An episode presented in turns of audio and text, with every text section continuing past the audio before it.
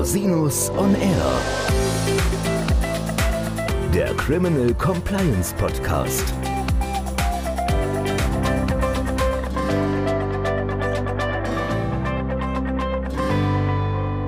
Herzlich willkommen zum Criminal Compliance Podcast. Schön, dass Sie wieder eingeschaltet haben. Mein Name ist Christian Rosinus und unser heutiges Thema ist Managerhaftung und D&O-Versicherung. Ein Bericht aus der Praxis. Und das mache ich nicht alleine, sondern ich habe mir einen ganz tollen Gast eingeladen wieder, Herrn Rechtsanwalt Oliver Förster von der Sozietät Hut Dietrich Hahn. Herzlich willkommen, lieber Herr Förster. Vielen Dank, Herr Rosinus. freue mich, da zu sein. Ja, ich freue mich sehr, dass Sie die Zeit finden, heute mit mir über dieses spannende Thema zu sprechen. Wäre toll, wenn Sie sich kurz mal den Hörerinnen und Hörern vorstellen würden, bevor wir in Medias Res gehen. Mein Name ist Oliver Förster, wie Herr Rosino schon erwähnt hat. Ich bin Partner bei Hut Dietrich Hahn, Rechtsanwaltskanzlei in Hamburg. Wir sind eine Boutique-Kanzlei, das heißt, wir haben uns spezialisiert auf äh, bestimmte Felder, Rechtsgebiete. Eines davon ist die Managerhaftung ja, im Spannungsfeld oder im Zusammenspiel mit D&O-Versicherungen. Ja, das ist auch ein spannendes Thema, das ja auch fast in jedem Compliance-Fall irgendwann mal virulent wird, gerade im unternehmerischen Bereich.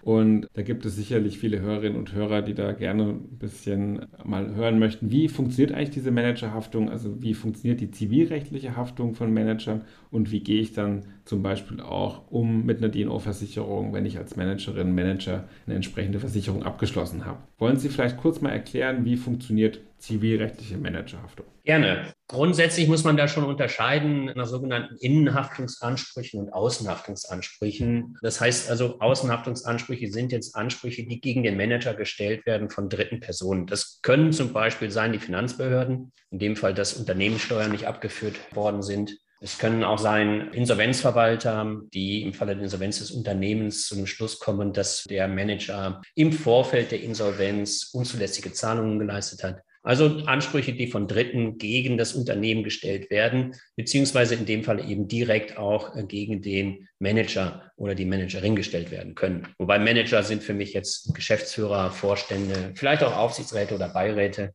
also Geschäftsleiter. Also im weitesten Sinne Organe von Kapitalgesellschaften und Personengesellschaften. Richtig, also geschäftsleitende Organe, nicht die Gesellschaftsversammlung, aber solche Organe wie die Geschäftsführung oder eben der Vorstand. Jawohl. Okay. Und das geht auch um persönliche Haftung. Das heißt, es geht nicht um Haftung des Unternehmens in dem konkreten Fall, sondern quasi persönliche, unmittelbare Haftung mit dem Privatvermögen. Darum geht es. Das ist das Gefährliche, genau das ist das Gefährliche für den Manager. Hier ist er nicht geschützt durch die Rechtsform des Unternehmens, das er führt, sondern hier steht der Manager selbst in der Haftung mit seinem gesamten persönlichen Vermögen. Das kann, äh, wie man in der Presse auch in spektakulären Fällen oft lesen kann, eben existenzbedrohend sein, wirtschaftlich existenzbedrohend sein. Ja, das heißt, das war die Außenhaftung. Was ist denn jetzt der Gegenpart zur Außenhaftung? Das ist die Innenhaftung. Ja, richtig. Innenhaftung, das sind jetzt Ansprüche, die die Gesellschaft, die der Geschäftsleiter führt, gegen den Geschäftsleiter, gegen den Manager selbst geltend machen kann. Das heißt, bei der Gesellschaft ist ein Schaden entstanden und die Gesellschaft versucht, diesen Schaden bei dem Manager zu regressieren. Das ist erstmal überraschend, dass man äh, plötzlich von der eigenen Gesellschaft in Anspruch genommen werden kann. Das sieht das Gesetz aber vor in sogenannten Innenhaftungsfällen, bei denen der Manager bestimmte Sorgfaltspflichten verletzt und diese Verletzung von Sorgfaltspflichten bei der Gesellschaft zu Schäden führt. Was sind denn solche Sorgfaltspflichten? Was kann man sich darunter vorstellen? Sorgfaltspflichten, zum Beispiel Pflichten zur Einhaltung von Recht und Gesetz oder Pflichten zur Organisation des Unternehmens, also die Grundpfeiler der Compliance, Legalitätspflicht und Organisationspflichten, Überwachungspflichten, Überwachung auch nicht nur des Personals, sondern auch Überwachung der finanziellen Situation der Gesellschaft. Dann gibt es auch Treuepflichten gegenüber der Gesellschaft, also sogenannte allgemeine Sorgfaltspflichten, die da im Raum stehen und die von dem Geschäftsführer zu beachten sind. Insbesondere, wie gesagt, die Pflicht zur Legalität und zur Organisation des Unternehmens. Da kennen wir ja auch im Compliance-Bereich schon mittlerweile schon einige Entscheidungen oder auch Tendenzen der Inanspruchnahme. Da gibt es ja auch durchaus prominente Fälle, wo man sagt zum Beispiel auch, das Compliance-System ist nicht effektiv geführt worden. Das fällt ja auch unter diesen Sorgfaltspflichtenkatalog, wenn ich es richtig verstanden habe. Ne?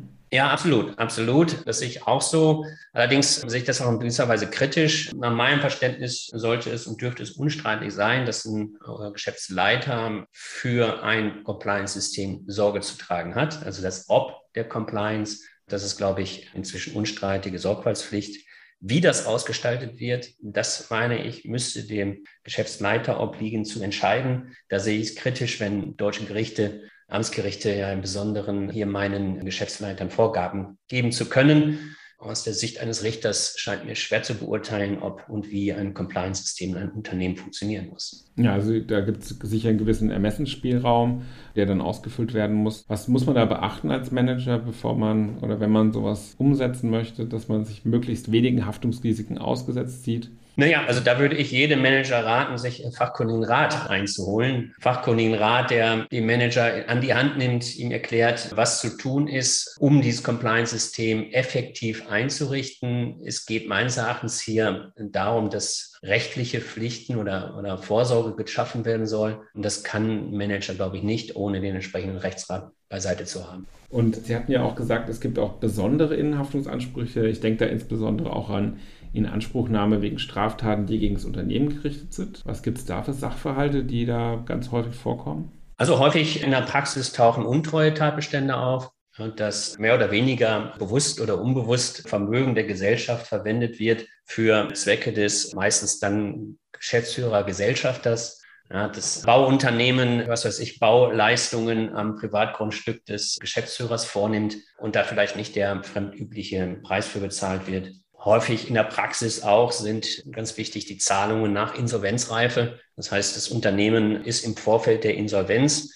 Gleichwohl werden noch Lieferanten bezahlt, obwohl eigentlich Insolvenzantrag hätte gestellt werden müssen. Das sind so die in der Praxis jedenfalls am häufigsten vorkommenden Tatbestände der besonderen Innenhaftung. Okay, verstehe. Also das sind natürlich auch die Fälle, die mir gelegentlich auch begegnen in der strafrechtlichen Praxis.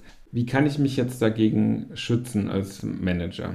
Vielleicht, bevor wir dazu kommen, Herr Rosinus, ein Hinweis noch, der meine ich von großer Bedeutung ist, damit man weiß, wie man sich schützt. Das hat mit der Darlegungs- und Beweislast bei Gericht zu tun. Ah, okay. Mhm. Das vielleicht als kleiner Ausflug, damit man nachher besser beurteilen oder besser einschätzen kann, wie man sich effektiv gegen eine Anspruchnahme schon im Vorfeld der Inanspruchnahme eben schützen kann. Das Thema hier ist nämlich, dass die Gerichte eine besondere Beweislast oder Darlegungslastverteilung sehen, die abweichend ist von der sonst im Zivilrecht üblichen Darlegungslastverteilung. Das hat sich entwickelt aus der Rechtsprechung des Reichsgerichtshofes und des Bundesgerichtshofes und wird heute so ungefragt von den Gerichten übernommen obwohl, wie ich meine, das alles nicht mehr zu der heutigen Unternehmenspraxis passt. Denn mhm. das Unternehmen hat es sehr einfach im Prozess. Es muss nämlich nur darlegen, dass der Geschäftsführer oder Manager möglicherweise eine Pflicht verletzt hat und diese mögliche Pflichtverletzung zu einem Schaden bei der Gesellschaft geführt hat. Hier bei der Schadensdarlegung ist die Beweislast, Darlegungslast ein bisschen höher, aber auch hier helfen der, ähm, der Gesellschaft dann noch Beweiserleichterungen. Aber mehr braucht das Unternehmen eigentlich nicht vorzutragen, nur die mögliche Pflichtverletzung und den Schaden. Und dann muss der Geschäftsführer sozusagen den Beweis dafür führen, dass er pflichtgemäß gehandelt hat, also keine Sorgfaltspflicht verletzt hat, dass ihn kein Verschulden trifft oder aber, dass der Schaden auch bei rechtmäßigem, so nennt man das, Alternativverhalten eingetreten wäre. Mhm. Also wenn ich jetzt Geschäftsführerin oder Geschäftsführer bin und mich dann mit so einem Sachverhalt befassen muss, dann bin ich ja häufig auch gar nicht mehr im Unternehmen, oder? Kommt ja gelegentlich vor, dass man relativ schnell da aus dem Unternehmen raus ist, bevor man sich dann so einem Haftungsanspruch ausgesetzt sieht. Das kommt noch erschwerend hinzu und da wollte ich auch darauf hinaus. Ne, diese ganze Rechtsprechung mit Darlegungslast beruht auf der Vorstellung, dass ja aus dem 20. Jahrhundert, wie so ein Unternehmen funktioniert, da ist der Unternehmensleiter der führt die Telefonate, der führt die Gespräche, der diktiert seiner Sekretärin vielleicht mal hin und wieder einen Brief. Aber wenn er das Unternehmen verlässt, so anscheinend die Vorstellung, dann geht das gesamte Wissen mit diesem Geschäftsleiter aus dem Unternehmen hinfort. Und dann sagt der Bundesgerichtshof, ja, da ist ein Informationsdefizit auf der Seite des Unternehmens und deshalb müssen wir es dem Unternehmen leicht machen und deshalb können wir es dem Unternehmer, dem Geschäftsleiter schwer machen, weil er weiß ja alles, er kann sich dann ja kompetent verteidigen. Und das ist ein Unternehmensbild, das entspricht irgendwie dem 20. Jahrhundert. Heutzutage hat jeder E-Mail, die Korrespondenz wird über E-Mail geführt. Es gibt Millionen von E-Mails, die in dem E-Mail-Ordner des Managers, des Geschäftsführers liegen. Wenn er das Unternehmen verlässt, dann ist es genau andersrum. Er hat keinen Zugriff mehr auf diese Informationen, während das Unternehmen sämtliche E-Mails, sämtlichen Schriftverkehr, alles, alles zur Verfügung hat. Und dann in dieser Situation fällt es dem Geschäftsführer, dem Manager schwer, weil er eben keinen Zugriff mehr hat, sich gegen diese Vorwürfe zu verteidigen. Ja, und vor allem im Zeitalter der Internal Investigations wird ja in der Regel eine große Anwaltskanzlei oder Wirtschaftsprüfungsgesellschaft beauftragt, den Sachverhalt aufzuarbeiten.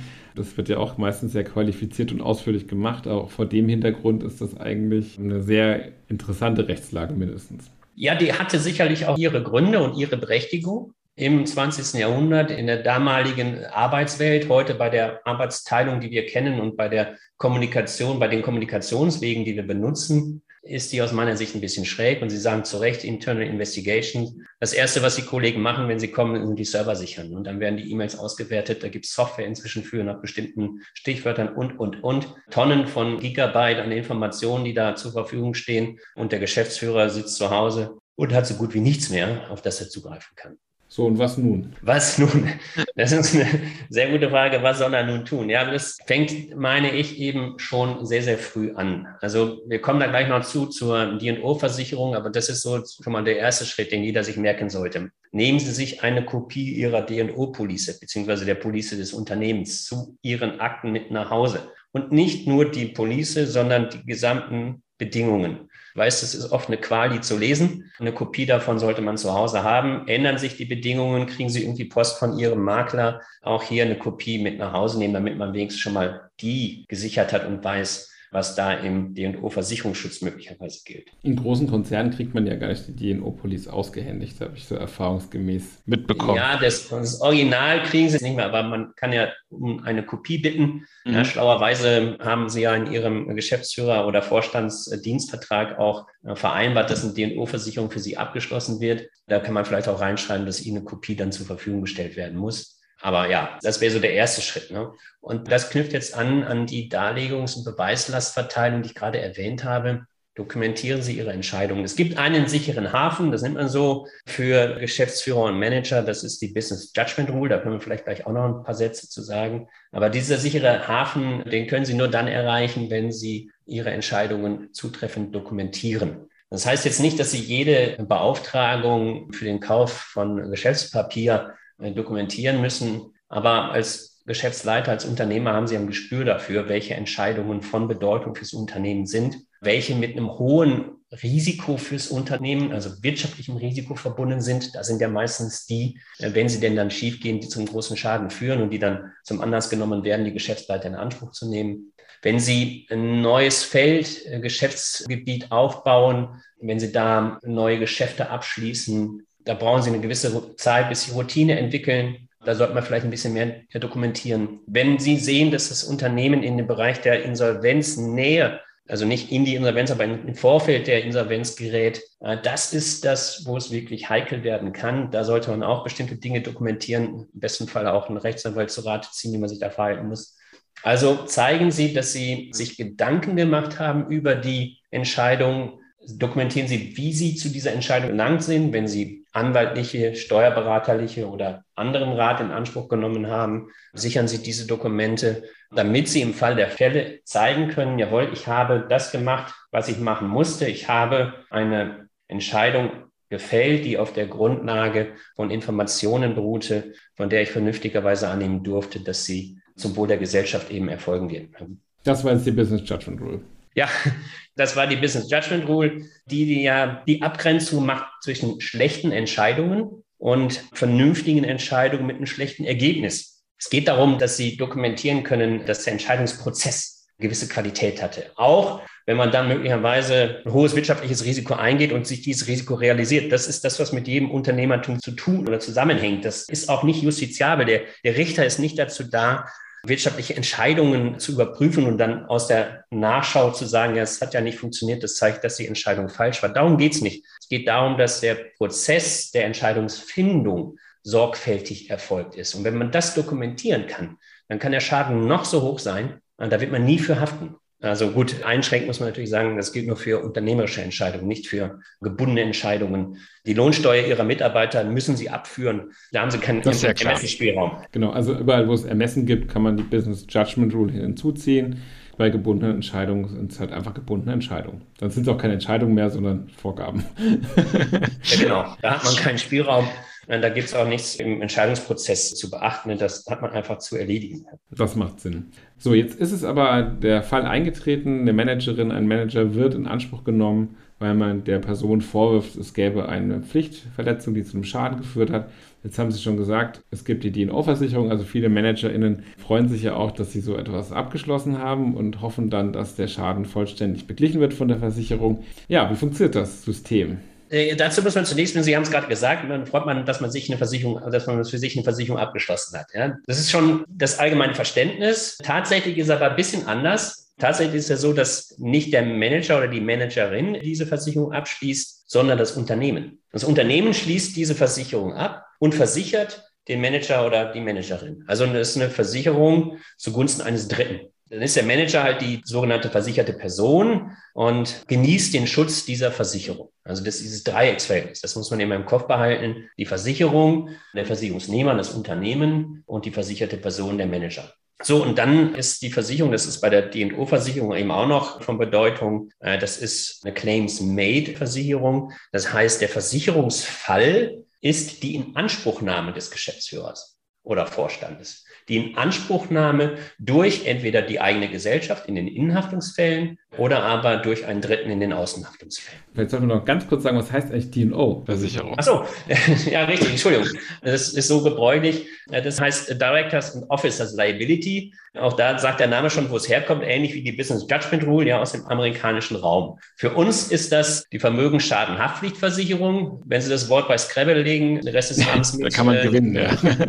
können Sie mit dem Wein beschäftigen, ja. Also Vermögensschadenhaftpflichtversicherung. Für Manager ist da oft der gebräuchliche Terminus in Deutschland abgekürzt oder für den Kreisen nennt sich das dann eben D&O Liability Insurance. Und Claims Made, wie gesagt, heißt in Anspruchnahme. Das heißt, der Anspruch muss gegen den Manager, die Managerin geltend gemacht werden, damit überhaupt ein Versicherungsfall vorliegt. Es kann jetzt sein, dass eines schönen Tages auf schwerem Gorsmühlepapier dann ein Schreiben einer großen Anwaltskanzlei eintrudelt, in dem dem Manager dann gesagt wird, dass er Pflichten verletzt hat, dass ein Schaden im zweistelligen Millionenbereich eingetreten ist und dass bitte innerhalb von zehn Tagen auf das und das Konto der Betrag auszugleichen ist. Es kann aber auch sein, dass eine Klage zugestellt wird. Also das ist immer die Inanspruchnahme, hängt davon ab, was genau passiert. In der Regel verlangen die Versicherungsbedingungen, dass eine schriftliche Inanspruchnahme erfolgt. Mündliche Inanspruchnahmen reichen in der Regel nicht aus. Und dann hat man einen Versicherungsfall und dann sollte man spätestens zu einem Anwalt gehen und den um Rat bitten, was denn jetzt zu passieren ist. Denn dann ist man genau in diesem äh, Spannungsfeld zwischen der Haftung gegenüber dem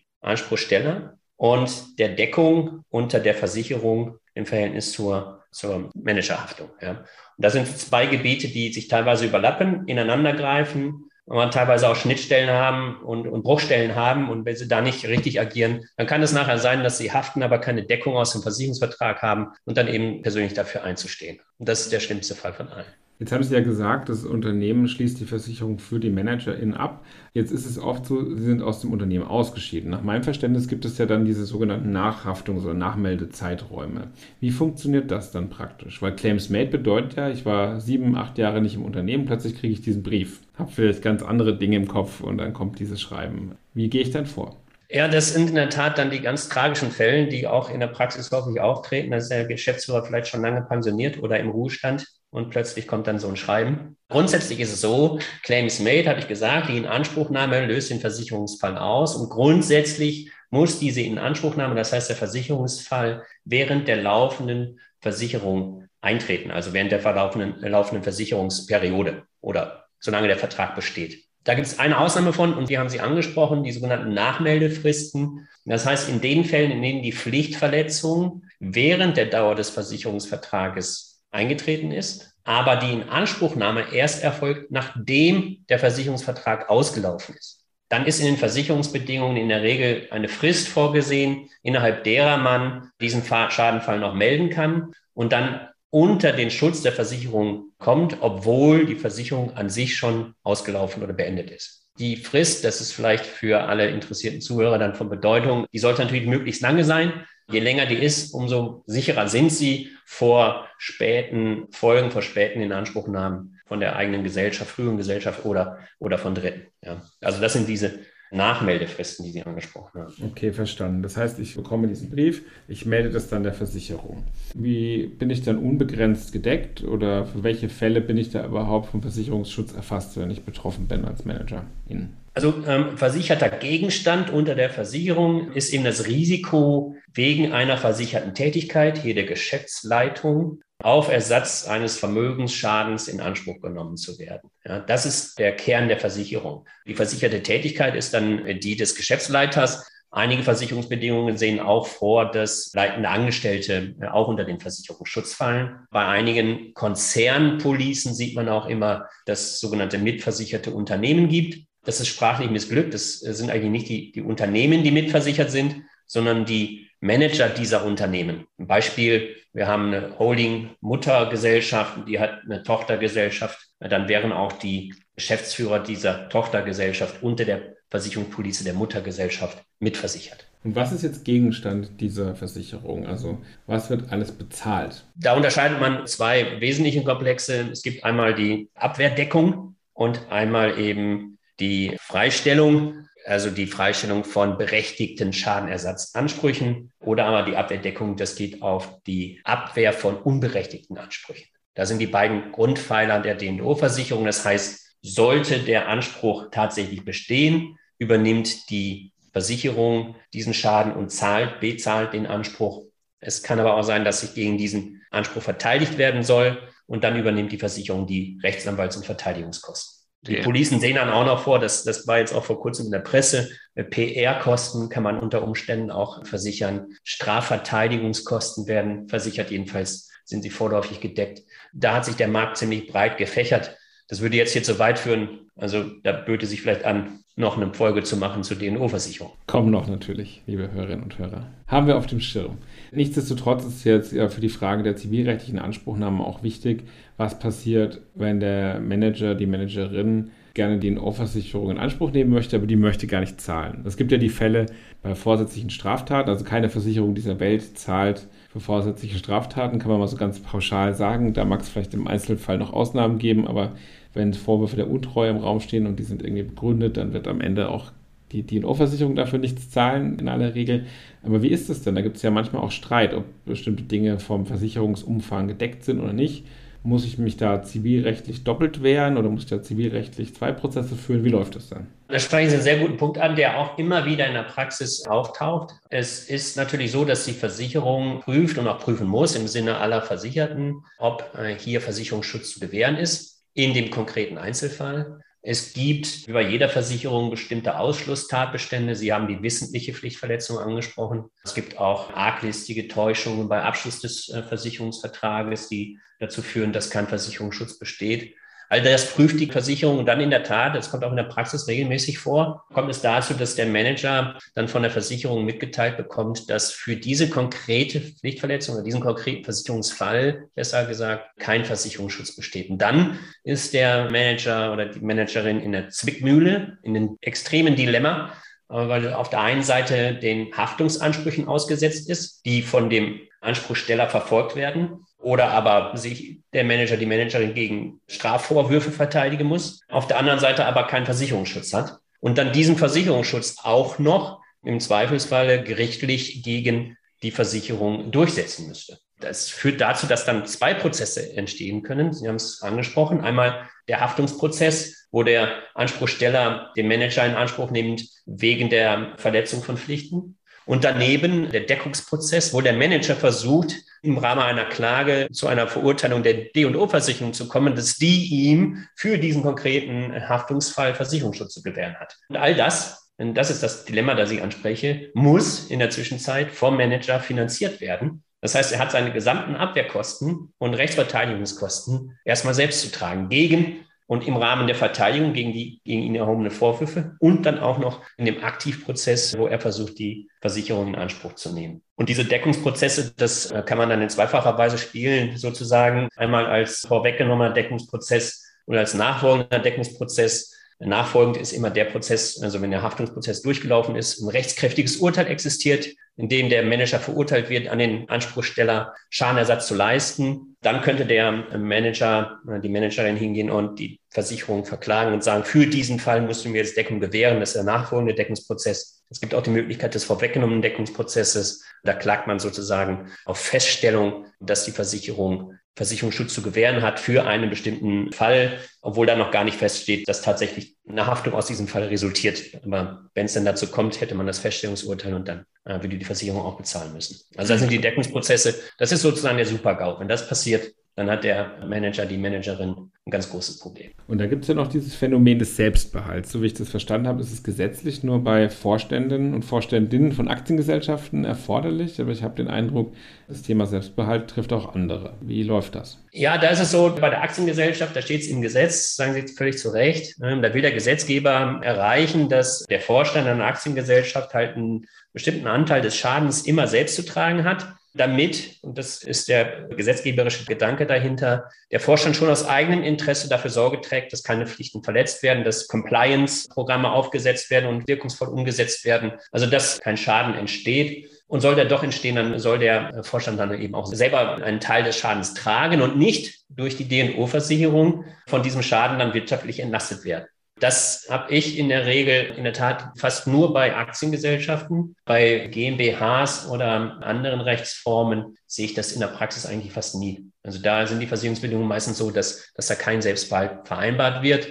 Das Phänomen da ist dann irgendwie dann anderes. Es gibt den Selbstbehalt und was macht der Manager und was darf er dann machen? Er darf sich für diesen Selbstbehalt auch noch versichern. Das heißt, er schließt bei einer Versicherung dann eben eine Versicherung ab, die sagt, wenn du Selbstbehalt zu tragen hast, dann übernehmen wir den. Mhm. Das ist dann die Praxis, die sich also darstellt. Das ist auch nicht, nicht verboten und das ist eine zulässige und gängige Praxis. Okay, ja gut, das macht ja Sinn. Das heißt, es gibt Selbstbehalte.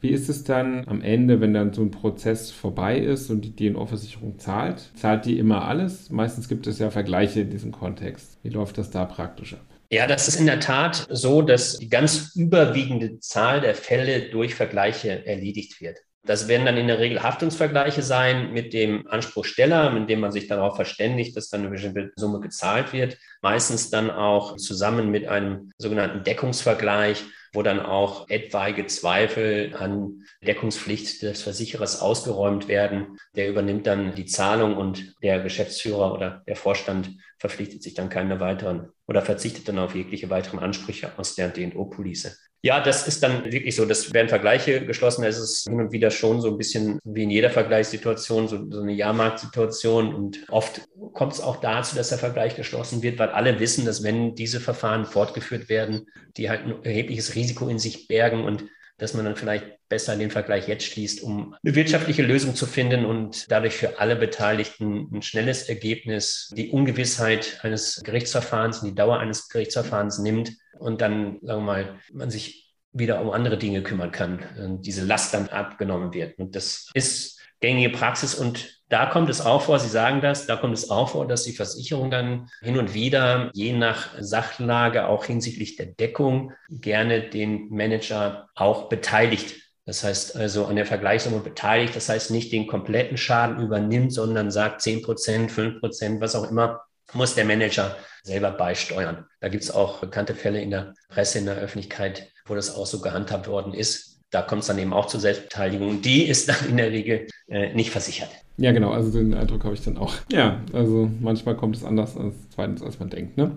Aber gut, es macht häufig Sinn, sich da wirtschaftlich zu einigen und dann sind die Summen ja auch immer so, dass das auch tragbar ist, habe ich das Gefühl. Klar, da wird natürlich gesehen von allen Beteiligten, dass auch alle wirklich in der Lage sind, ihren jeweiligen Beitrag zu bringen, eben auch äh, der Manager oder die Managerin. Es ist aber auch oft schmerzhaft, richtig schmerzhaft. Ja, klar. Da wird, da wird keiner in den Ruin getrieben äh, durch den Vergleich, aber dass da substanzielle Beiträge geleistet werden, jedenfalls für die Einzelpersonen dann substanzielle Beträge gezahlt werden, das ist oft auch schon so. Wow, das war ein ganz schöner Parforce-Ritt durchs Managerhaftungsrecht. Haben wir noch irgendwas vergessen, was wir noch nicht besprochen haben?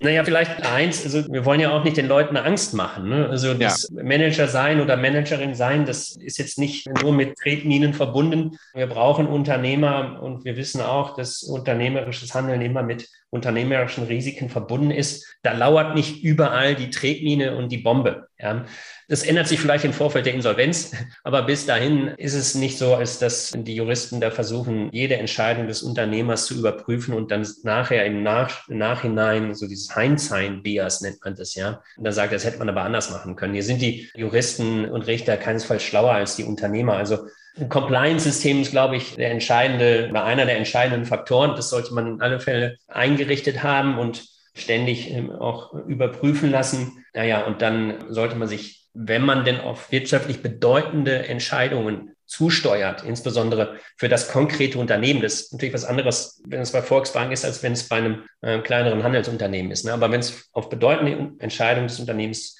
geht, da sollte man sich dann wirklich Mühe geben, vielleicht Rechtsrat einholen und das entsprechend dokumentieren. Aber ohne Unternehmer wären wir nichts. Also bleiben Sie bei Ihrem Unternehmen, bleiben Sie Manager, Managerin und sehen Sie zu, dass Sie es ausreichend dokumentieren und eine gute Versicherung haben. Ja, das ist ja wie im Strafrecht. Also die meisten Strafverfahren werden ja eingestellt. Der Vorwurf erweist sich meist nicht.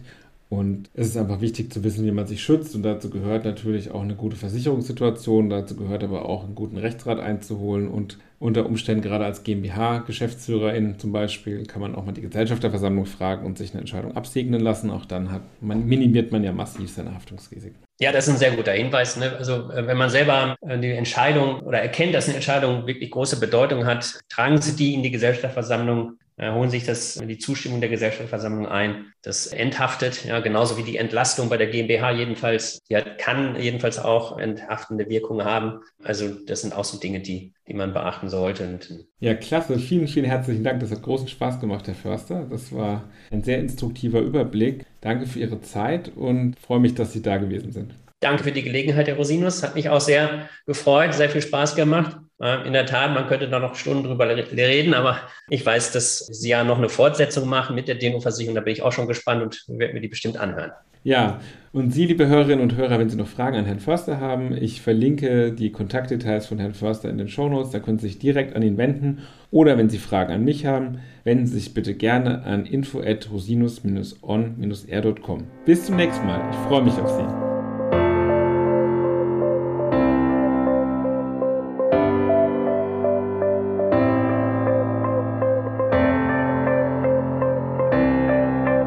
Podcast stellt lediglich einen allgemeinen Überblick über rechtliche Themen dar und ersetzt selbstverständlich keine Rechtsberatung zu konkreten Fragestellungen im Einzelfall. Bei Fragen wenden Sie sich an Rechtsanwältinnen und Rechtsanwälte Ihres Vertrauens, natürlich auch gerne an uns. www.rosinus-on-r.com oder unter www.rosinus-partner.com.